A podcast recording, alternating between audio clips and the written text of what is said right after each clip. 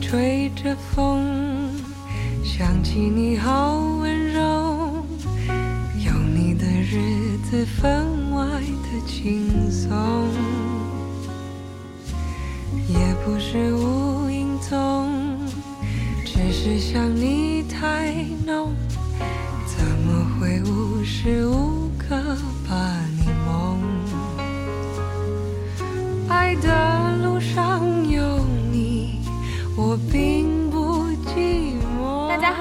陈春花，我又来录最新一期的播客了。然后这期呢，我请到了一位嘉宾，他叫大允。那我和他的相识呢，是来源于我在学教练的过程中，我们教练班里面有一个小红书的线上打卡营，然后刚刚好呢，大云也是专门做新媒体领域相关的这方面传播的一些事情，所以在一次讲课的过程中，他就分享到了他关于新媒体的这方面的一些经验嘛。然后在我听完录播课之后，我就非常之激动，我就跑过去和他链接，我俩一拍即合，就打算录这样一期播客。那我现在先来有请大允进行一下自我介绍吧。哇，非常感谢你能邀请我来这次播客。我也简单做一个自我介绍。我现在是在互联网大厂做品牌策划相关的工作，同时也在工作之余在读复旦的 MPA。另外的话，我也是一个有长期亲密关系的人，已经有四年的亲密关系的经历。嗯。大允当时刚刚毕业一年之后，他就把他们公司的账号运营成知乎全平台的第一大号，然后后来呢，还被知乎邀请到总部进行了经验的分享和总结。所以大家如果有关于自媒体运营啊，然后包括他后来说的亲密关系啊，还有他是如何在工作之余，哎，考上了复旦，有这方面感兴趣的，都可以去链接大云。我到时候会把他的联系方式放在 show notes 里面。哇，谢谢春花的补充。OK，那我们今天所要聊的内容呢，也是关于亲密关系。因为大允刚刚在做自我介绍的时候，他也提到了嘛，他是有将近四年的一个亲密关系。大允可以先来分享一下，哎，那你是怎么和你的男朋友认识的？嗯，在一起的，并且如何最后哎踏入了婚姻的殿堂这样一个过程吗？其实这个故事分享起来也还挺抓马的吧，就是之前跟一些朋友聊过，他们就觉得挺惊讶的。首先问你一个问题，就关于怎么认识这件事情，你想听真话还是想听假话？当然是想听真话啦，就是要听事实。就是当每次有人问起我这个问题，我都会先反问他们。原因是我真实和我男朋友相识的经历是通过社交软件。当时出于传统观念的一个呃约束嘛，然后我一般对朋友就会说这是我公司的同事，对我公司的同事就会说这是我聚会认识的朋友。然后这件事情一直瞒我的大部分朋友以及我的父母，瞒到了我们结婚的那一天。哇天哪！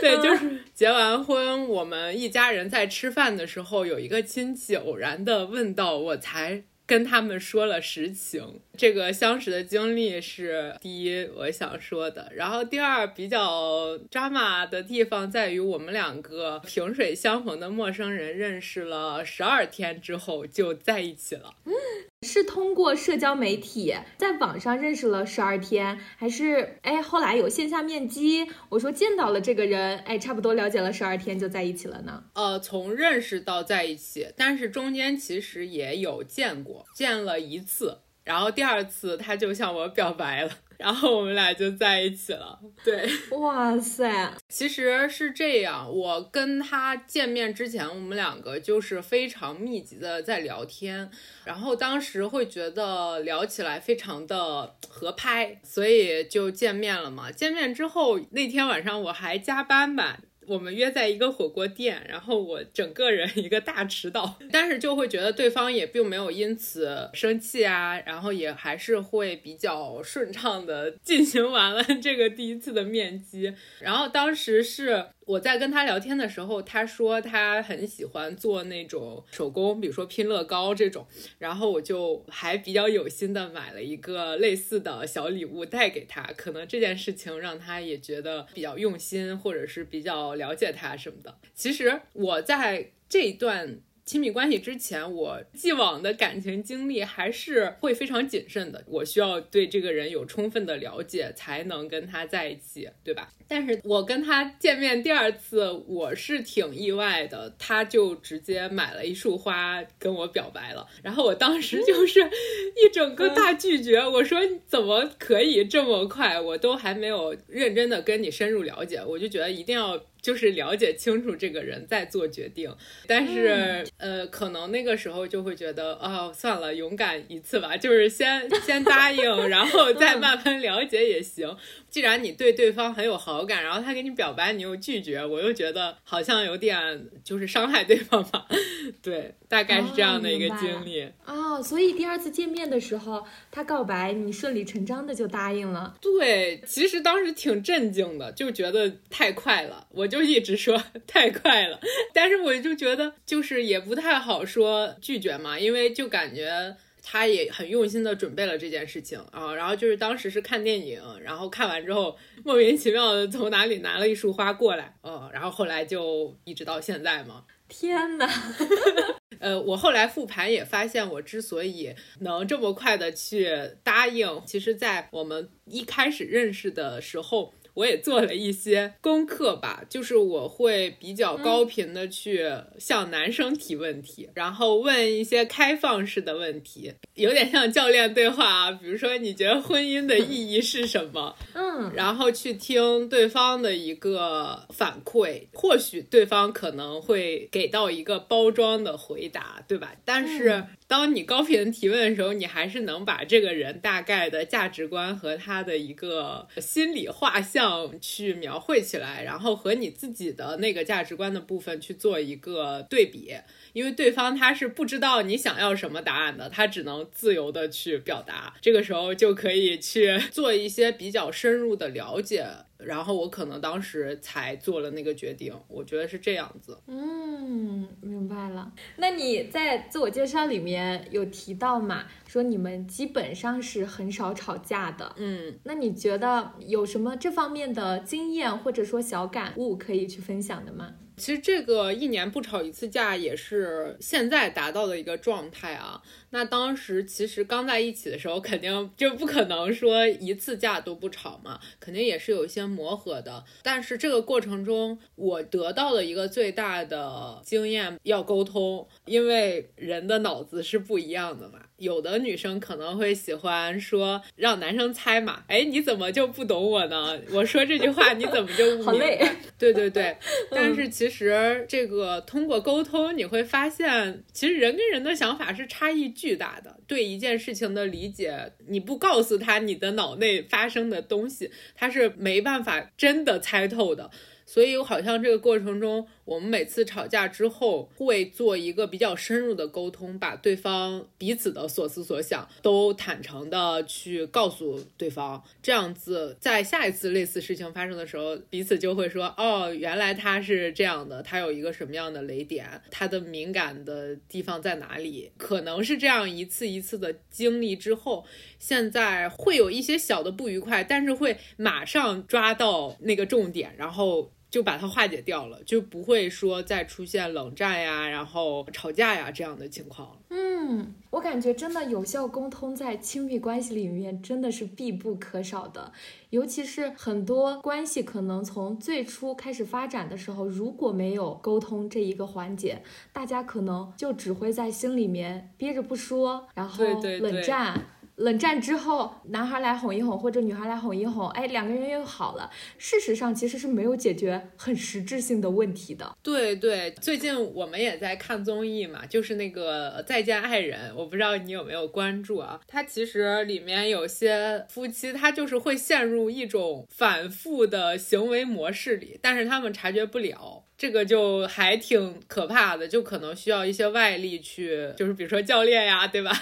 心理咨询呀，帮他们去梳理一下，否则我觉得还是变成了一种惯性吧，这个就很难处理。对，是，其实我觉得对于我而言，可能良好的亲密关系应该是对方其实就是你的一面镜子。嗯，就很多时刻，你就能反复的去照到你自己，在这个相处的过程中，也是一场自我的修行。哇，你说这个点我还真的挺有共鸣的，因为我今天就是在想我们要聊什么嘛，我也想到了这句话，我就说对方是你的一面镜子。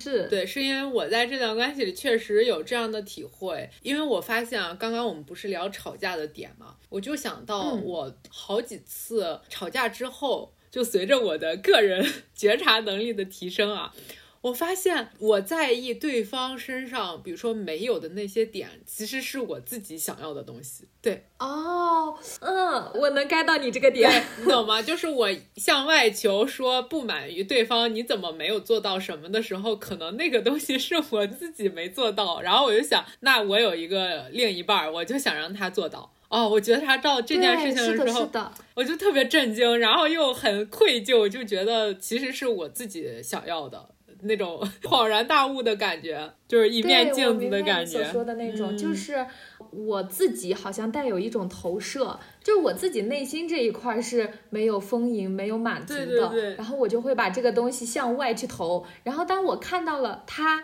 然后你就会抓到他也没有的那一个部分，然后你就开始向外攻击，可能会觉得，哎，你怎么这个样子？其实你再反过头来去看自己，哦，原来是自己内心这一块是缺乏的。对对对对对对，是的。我举个例子啊，就是我们刚在一起的前一两年的时候，我频繁的去 diss 我男朋友的一个点是。我觉得他不上进，我就是一直说你怎么没有长远的规划，对吧？你在工作上你只是工作，你都没有考虑说这个工作成长性啊，然后你要学到的技能啊，我就是特别想卷他。当然他也没有反驳啊，他就说好的，我会努力的，怎么样？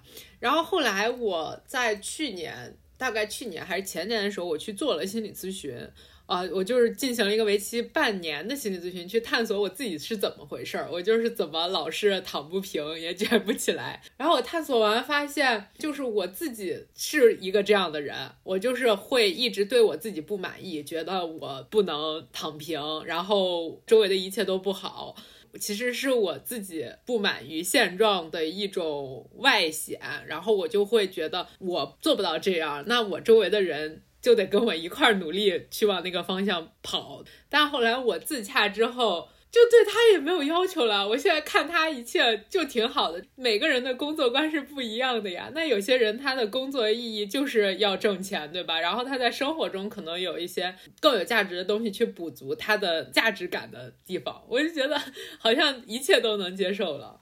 嗯，是。哎，那你会不会觉得说？就是我看到很多人的行为模式，可能。它是来源于，哎，从小到大原生家庭是如何去对待他的。当一个小孩子可能在三到七岁最初在接受爱、了知爱的时候，就是来源于你的父母嘛。然后当他接受了这样的一种爱之后，就是父母所给他的爱，那他渐渐长大之后，他就会以这样的方式去爱别人。然后他的这种恋爱观，在我看来，好像大部分的人都会以这种小时候的模式来去对待。所以我。在这方面还是对有点好奇的哦，我觉得你太会提问了。我觉得这个亲密关系里原生家庭爱的投射的这部分，我的感触也是很深的。首先，我回应一下你的那个部分啊，我的原生家庭，我父母的爱的方式，我其实不太喜欢。现在好一点了，就是我小的时候，他们就是每天都在发生争吵，然后我妈会去贬低我爸爸。大概是这样的一种模式，然后就是他们俩就是互相 看不上对方，觉得对方的做法没有自己的好吧，一直在这种模式里循环。从刚刚你的这种就是什么弗洛伊德的观点还是怎么样，就是这个模式肯定会影响到我，那我可能长大之后也会去对伴侣这样，但我好像自然而然的延续了那个阿德勒心理学，就是说既往的经历是既往。那我怎么选择，其实是我自己的决定，对吧？我未来是可以怎么变化的？那我就选择了另外一种，我会发现啊，那我对待我的亲密关系，我不能总是贬低，我得去表扬。就是我会觉得那种方式不好呀，他们就相处的也不开心啊，就每天在争夺那个话语权，对吧？那我就是得去表扬我的另一半，这样他也会能量很好，然后回流给我。然后我现在就是这么做的，就是以至于我们两个相处就会经常去发现对方一些身上好的点，然后去夸他。这个方法还是挺好用的啊，有一些也在亲密关系。里的朋友可以去参考，就是勇敢去表扬对方。对，除此之外，关于原生家庭，我其实还想分享的就是，我和我老公的原生家庭其实差异特别大。我自己的原生家庭呢，可以说是家教很严，然后我的父母给了我非常充足的爱，但是他们也会希望我沿着他们的价值观和行为方式去做事。就是有一种家族观念的感觉，就是我妈妈会经常跟我说，咱们家人都是什么什么样的。这种话反复之后，它就会刻在我的骨子里。我就是要成为那样一个人，才符合这个家族的家风。嗯，明白。对，就是它是有一个框架的，以至于其实我现在还在自我成长和探索，怎么既打破这个枷锁，又不要太矫枉过正。但是我老公的原生家庭，我跟他交流之后，我很震惊。他的父母除了告诉他一些最基本的做人的三观，比如说你不要做坏事，对吧？你要好好学习。除此之外，他们没有对我老公做过任何类似于你要传承家风、为人处事要怎么样的束缚。他们家的所有的孩子全是在自我探索和自由生长的过程中，对我就这个真的太棒了。对我真的觉得，所以。我一直觉得我老公是一个内核很稳的人。我的猜测是，他的原生家庭其实带给他的是自己探索之后，他认定了他自己的那个东西，而不是别人带给他的，所以他就会是的，对对对，他就会就是我就是这样的，我也不会因为别人的呃一些观念去做改变。所以我觉得跟我的完全不一样，所以其实我们两个在交流碰撞之后，我也受到了他很多的影响。嗯，我觉得父母的这一点真的太重要了。就是刚刚你在提到你老公的家风的时候，这也是我最近很深刻的一点感悟，就是关于如果我未来有幸有孩子的话，我要如何去教育他。就是我会觉得，其实每一个小孩子都是有自己的灵气的。就是当他生下来，他可能带着一些他自己内心的感受啊，他自己内心的触动啊，去接受这个世界。他可以完全的用自己的心去感受这个世界，哎，去看看究竟自己的天赋是什么，热爱是什么。但是呢，随着父母的一些规训啊，然后一些社会上的这种主流的框架枷锁，他就身上负担了太多的东西。但我觉得，如果一个家庭的父母，他从最开始的时候放养孩子，最基本的告诉他说，这个人应该如何立住了。那其实后来，我觉得很多东西应该都是一个他不断向内探索的一个过程。但是我现在的感觉就是，因为这个社会，然后家庭也好，环境也好，然后学校也好，给孩子灌输了太多外在的这种东西，导致他根本看不见自己的内心是什么，就是可能也没有这种，就是我们说所谓的觉醒，看到自己的内心，所以就会导致现现在的人非常之迷茫吧。是的，我太有感触了，我觉得你刚刚在说我。就是很像我的成长经历吧，就是其实是外界的，或者这个外界可能指的父母，对吧？然后还有社会的观念赋予我们的你要追求的东西，包括我在直到工作的两三年，我还在因为这件事情而折磨，所以这也是我为什么去做心理咨询的原因。我当时去的状态就是。我有很稳定的亲密关系，然后我也在一线城市定居了，然后我的父母也很健康，我的工作也很好，就是我的一切好像都很好的情况下，我的内心还是得不到那种安宁，我就觉得我我明白，对对对，然后我就觉得我怎么了？我为什么一直这样子陷入一种对自己的自责和对外界的不满中？我就实在是受不了了。然后后来探索之后，就发现其实是我内心，包括我父母的价值观一直在影响我，导致我可能会一直向外求。嗯。对，就是说到这方面，我我确实也还蛮有感触的，真的是这样。对我听了你之前的电台，就是有一期你和佳琪聊，就是你无痛 自我觉醒。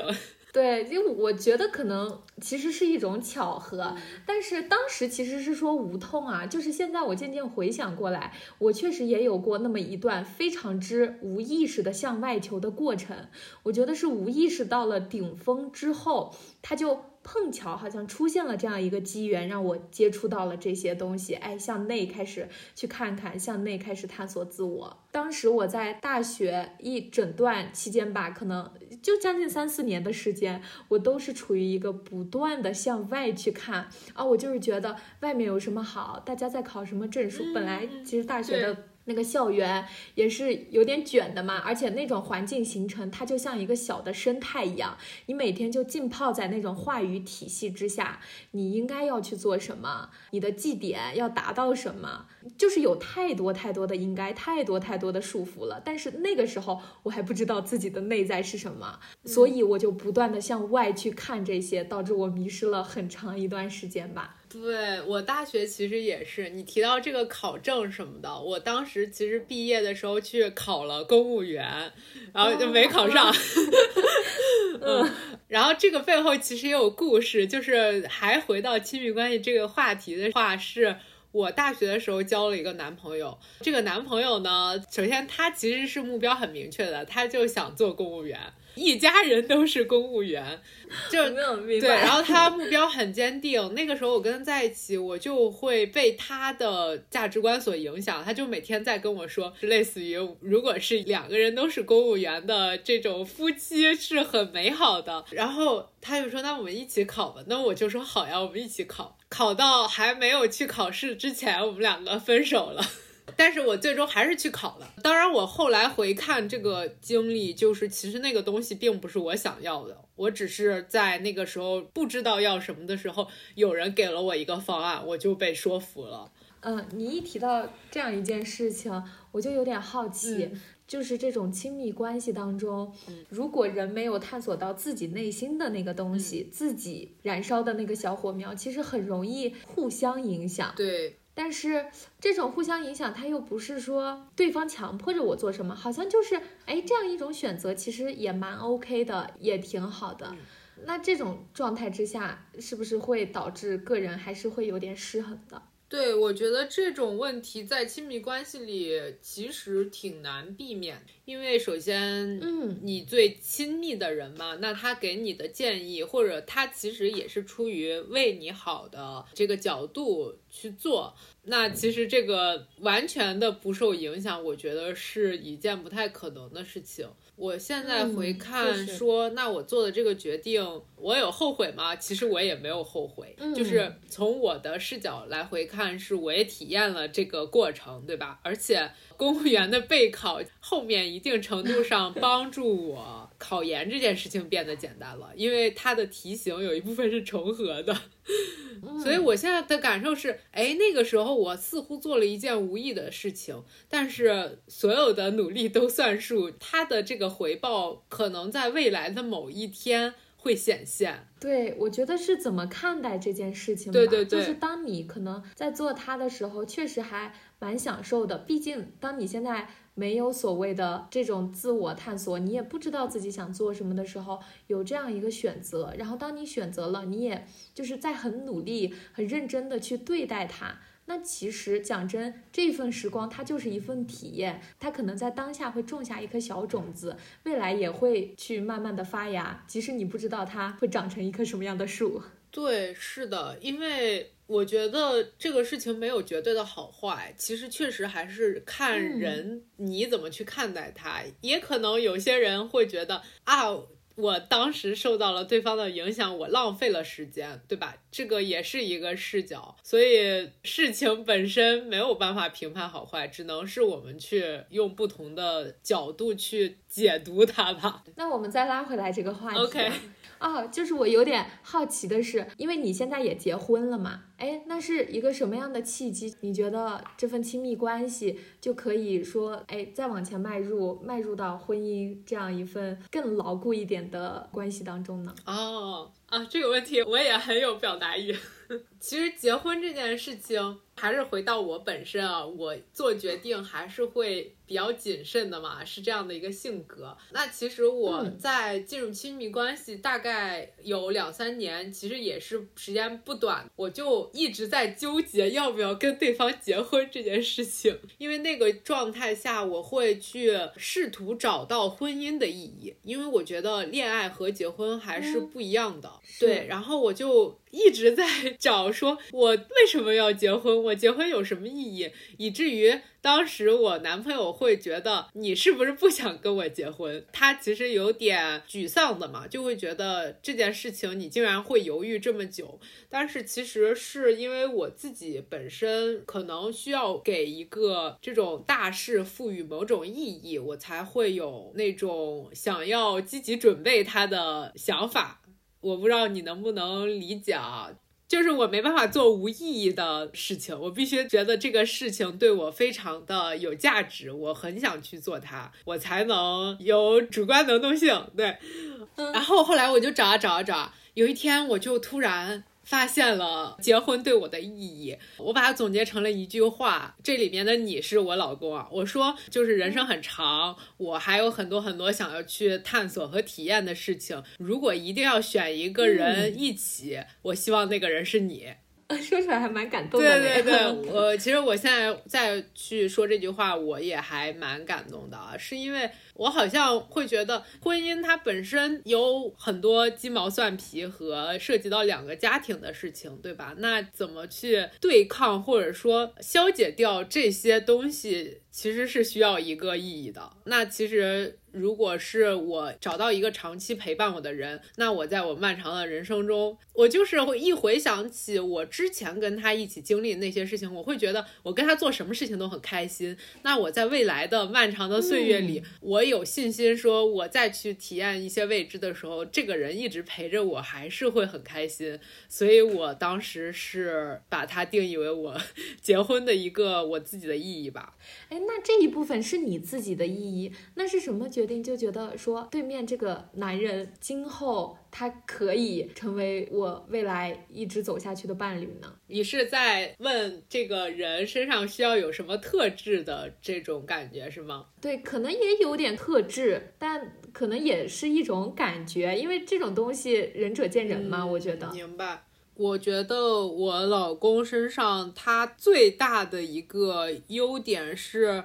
可能也是出于他的原生家庭的这种无条件的爱给予他的啊，就是他对很多事情的包容度是很高的，他能接受我的情绪，并不会像一些直男一样说，哎，你怎么想这么多？你为什么这么想？因为我本身是一个高敏感的性格。但是我每次向他去倾诉或者是表达我的想法的时候，他不会有任何的负面的情绪表露出来，他就会跟我一起去分析这个事情，甚至我很多工作上的苦恼，就是有点像我的一个树洞，或者是能承接住我的人的感觉。我觉得这个安全感不是所有的我既往交往过的男性里，不是所有人都能做到，大部分人其实做不到这一点。嗯、我觉得这个是。很重要的，就是共情能力，对，很重要。对对对。然后除此之外，也是因为他的这种包容吧，我做的很多决定，他不会带评判。啊，天哪，这个真的对，就是你懂。比如说我的父母，他可能就会想着发表一下他的意见，对吧？但是我老公就不会。比如说我，我跟他在一起干嘛？我花钱去。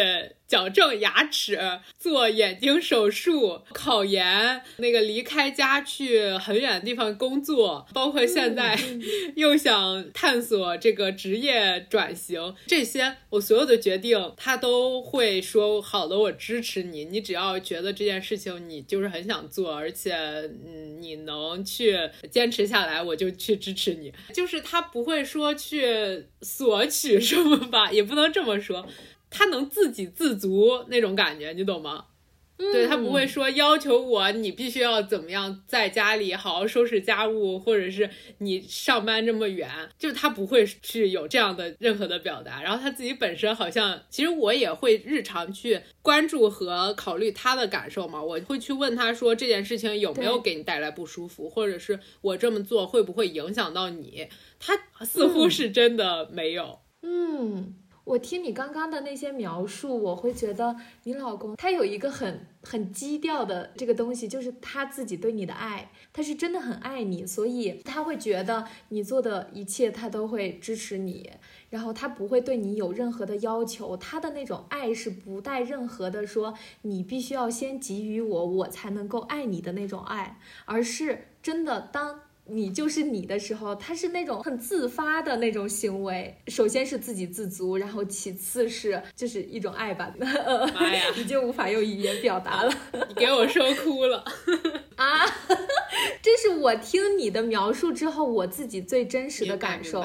因为我在换位思考了一下我自己，就是当我自己很爱一个人的时候，我觉得我的那种爱是不带有任何的我必须要你怎么样，然后我才能够爱你，你必须要表现的怎么样，你必须要对我怎么样。就是我觉得他这个人，他就是他，他就是在做什么事情的时候，我都会有那种自发的觉得，嗯，我很爱你的那种感受。是的，是的，我真的之所以哭，是觉得。也有挺强的共鸣吧，就觉得好像确实是这样的，然后就觉得自己很幸运。哎，这个其实怎么说？我是想，如果听众朋友们有一些有类似的，就比如说，哎呀，你这个是幸运，对吧？我我遇不到一个这样的人，就是有很多人可能会这么说，包括我的身边的朋友啊，然后也会说，哎，你这个叫什么撞大运的那种感觉。然后我也在复盘这个事情嘛，我会觉得，呃，我之所以非常短的时间，其实很敏锐的确定他是那个对的人，这件事情的背后。其实是我，我从初中就开始早恋 啊，对，就是我大概初中、高中，然后大学，可以说感情经历相对比较早且丰富，然后我会觉得。这个既往的过程，其实一直是在帮我去排雷吧。就是我去跟不同的人接触之后，我会发现，哦，我其实想要的人可能是哪一种类型的。对我完全能 get 到，因为你刚刚说的时候，就是我也在想我自己。也是初中就开始谈恋爱，然后相对来说可能会比较丰富一些，而且我觉得在每一任当中，我是有能深刻的去学到一些东西的，而且也能够通过跟他们的接触看到我自己比较适配的人是什么样的，是要多多经历，然后很多东西确实才能看得比较清楚的那种感觉。哇，原来春花也 有非常丰富的感情经历。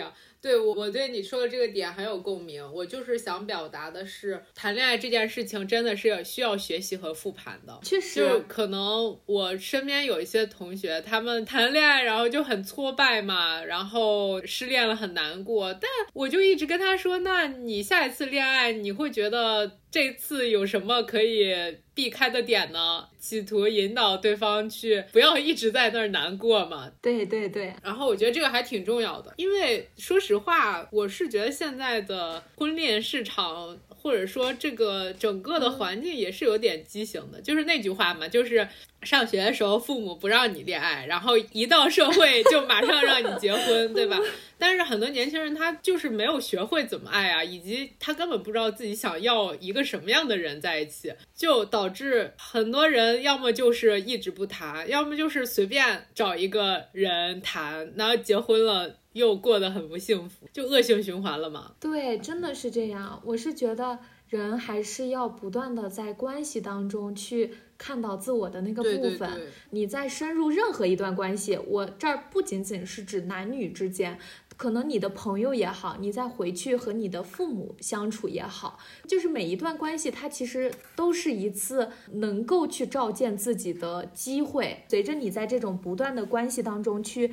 看到自己，了解自己的需求是什么，那可能下一次你就会成长很多，你就更加知道说，哎。我这种人可能更倾向于选择一个什么样的伴侣，或者说什么样的伴侣，他可能更适配我，和我适配度会比较高一些。对对对对对，是的，这就是我们和人相处的时候暴露出来的我们自己的行为模式的那个部分，是很值得去深挖的。当我们在面对别人的时候和面对自己的时候，本我和自我是不一样的嘛，对吧？对，说到这里，我刚刚被你的。启发，我又想。提说我们要不要进入亲密关系，或者要不要婚姻这件事情，其实也是现在社会一个很大的议题嘛。我会觉得网络上的言论其实确实非常的，比如说微博上，对吧？男女权对立，然后会有一些极端的言论，让很多女性其实是恐惧婚姻的，然后包括恐婚恐育的这个情绪。我作为一个可以说首先希望找到独立自我的女性。且已经进入婚姻的女性来说，我想给到的一点点我的想法是，还是要看自己真正的内心想要的东西。比如说，我刚刚举例，就是我进入婚姻，我找到了它的意义，那我就不会说因为外界的一些看法而改变我的决定。对，是这种感觉。因为如果我 在当下那个环境里，我。就是一直去看网络上的言论，那我肯定最后的决定是不结婚。因为呈现出来的是一个 婚姻很不美好，或者是有一些男性的怎么样啊，家暴啊，各种社会新闻出现，那我肯定是会恐惧这件事情。所以大家做决定的时候，还是要去回看自己真实的需要吧，然后包括你对感情的一个需求到底是什么，我觉得这个东西是很重要的。是，就是当你把一切寄托在外在的时候，你那些外在的东西其实是非常之不稳定的。就不论说是外在的一些言论呀，别人的一些建议呀，等等之类的，它随时都有可能变，对，而且不是值得信赖的一个东西。而当你自己真正立住了你自己内心，可能，嗯，就是觉得不管这一个经历，它是我们大众所定义的好的经历还是坏的经历，但是最起码你是看到了你自己的内在嘛。就是这个东西是相对来说在不稳定当中是比较稳定的。是的，是的，内核的稳定还是很重要的。因为你刚刚说到这个外界是会变的，从我一个做这种新媒体的人的视角来看，其实互联网上的言论很多时候是想让你看到什么就会展现什么嘛，对吧？就是平台是有话语权的，它不一定是真实客观的世界。呃，就是最后在这个亲密关系里，我其实还有一点点小的想呃经验想要分享，就是当你接触一个人的时候，这个人身上他会有很多的优点和缺点，就是一开始我们都会看到的是闪光点，但是随着时间的流逝，缺点也会暴露出来。这个时候我发现，就是可能现在一些。当代人谈恋爱，他们会非常的警惕，就是一旦发现对方身上有自己似乎不太能接受的问题的时候，他就会迅速的逃离，就是判定这个人他可能不合适。但我的经验是，你可以把这些缺点分级，你要搞清楚哪些是你的底线的问题。比如说，我谈恋爱的时候，我的那个底线是我绝对不会找一个抽烟的人，因为我没办法接受这件事情。然后除此之外，大家可以去自己去立啊，就是比如说他的品质，对吧？他的品质或者是他的三观哪里有缺漏，你没法接受，那这个可能就是不要聊。但是如果是他。在你的底线之上的一些小错，或者是小的，比如说生活的方式你不能接受，或者是他的一个陋习，这种我是觉得可以去给他分级。就是如果他的这个大的原则或者是整个人的基调是没有问题的话，这些小的问题你是可以通过沟通和不断的去协商去让他改变的。也有可能最后你沟通完发现。他这么做也有他的理由，那个你或许就能接受了。对我是这种感受。我举一个小的例子，我婚前是同居，就是和我的当时的男朋友在同居，然后这个时候我就发现他就很不习惯去丢那个喝完的水的空瓶，然后这件事情在我的原生家庭里或者我父母的眼里是完全不能接受的，就是以至于我也会认为这件事情是一个。就是你连垃圾都不丢，我就会把它上升成一个非常好像很严重的事情。但是后来我就跟他沟通之后，首先他也会有意识的去改，其次我会发现这件事情也没有那么严重。如果他不丢，我就帮他丢一下，对吧？大家不要就是上纲上线，觉得这是个邋遢的人或者怎么样。其实可能并不是，他只是他的原生家庭或者他自己多年以来的一个。小的行为习惯，没有人去跟他说要改，或者是也没有造成什么不好的影响，他就那么去做了嘛，对吧？这个可能是我想要再去分享的吧。啊，还有一个点就是，如果你打算跟一个人结婚或者长期亲密关系，一定要同居。对，就是我觉得以前的，嗯，那一套可能对。现在这个时代来说，已经不怎么适应了。就是你肯定是要先同居一下，然后去看看你们彼此的生活习惯，就是生活方式是不是相匹配。而且只有真的天天在一起的人，可能才能够了解这些。是的，是的。因为一个客观的事实是，就是恋爱初期的那个荷尔蒙和激情。带来的新鲜感是一定会褪去的，就是这是一个生理上的客观事实。但是大家似乎有些人会觉得啊，没有激情了，我们就不要在一起了。但是其实这个就是一个非常无可避免且真实的情况。那你在这种情况下，是否能依然和一个人保持一种稳定的亲密关系？对吧？就是可能你们生活在一起，才能体会到它是怎么样的一个发展。确实，哎，那我最后想反问一个问题，就是春花对自己的亲密关系有什么设想或者是计划吗？我觉得计划倒也没有。说我的设想的话，我觉得就是我最初所说的那个样子。我的亲密关系真的能够成为我的一面镜子，能够更好的照到我自己。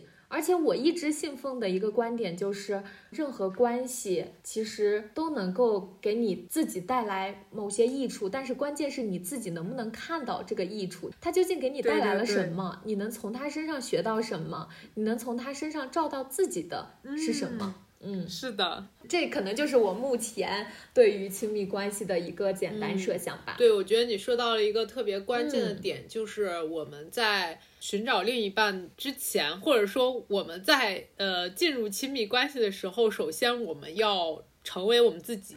哇，天呐，太赞同了！是的，是真的是这样。就我一直看网上的有一些言论。尤其是我现在再回过头去看网易云的有些评论的时候，网易云太阴谋了，就会觉得说我要找到一个人成为我的救赎，或者说那个人就像一扇光，怎么怎么样把我从什么泥潭深渊当中救出来了。我现在看这些，我都我觉得能唯一救你自己的只有你自己。然后你也不要去渴求说一个人来照亮你，而是你要自己去发光。你永远都不要把这个东西去依附在外界。就是我们今天 我们谈到很多也会说嘛，就是不要依附在外界，永远都是你自己先是你自己了之后，那很多东西它才会来到你的身边。对，是的。举一个反面的例子啊，就是我曾经在失恋之后非常失落的叫什么 空窗期阶段谈。谈下一段恋爱，就是其实那个时候我是希望找，或许是希望找一个人帮我去摆脱这种很丧的状态。后来我回看那一段恋爱，我会发现对方其实他是精准的抓到了我的这个内心的需求，他就是为了迎合我，然后去说一些符合我三观的话，去安抚我。但实际上，这个就是在通过对方像一颗救命稻草一样把我救出来嘛。但是后来那个男生和我在一起之后，没有过太久，他就 可以说是出轨了吧。他其实并没有那么的喜欢你的时候。他可能就会又去把目光移到别人的身上了。对我觉得那个也给了我很大的一个经验教训，就是还是要自己救自己出来。嗯，是的，是的。好，那这就是我们这期播客的全部内容啦。非常感谢大允来做客我的播客间，然后并且分享了很多关于亲密关系的一些体验啊、感悟啊和一些小 tips。嗯，也感谢大家的收听。那我们这期播客就到这里啦。今夜还吹着风，想起你好温柔，有你的日子分外的轻松。也不是无影踪只是想你太浓怎么会无时无刻把你梦爱的路上有你我并不寂寞你对我那么的好这次真的不同也许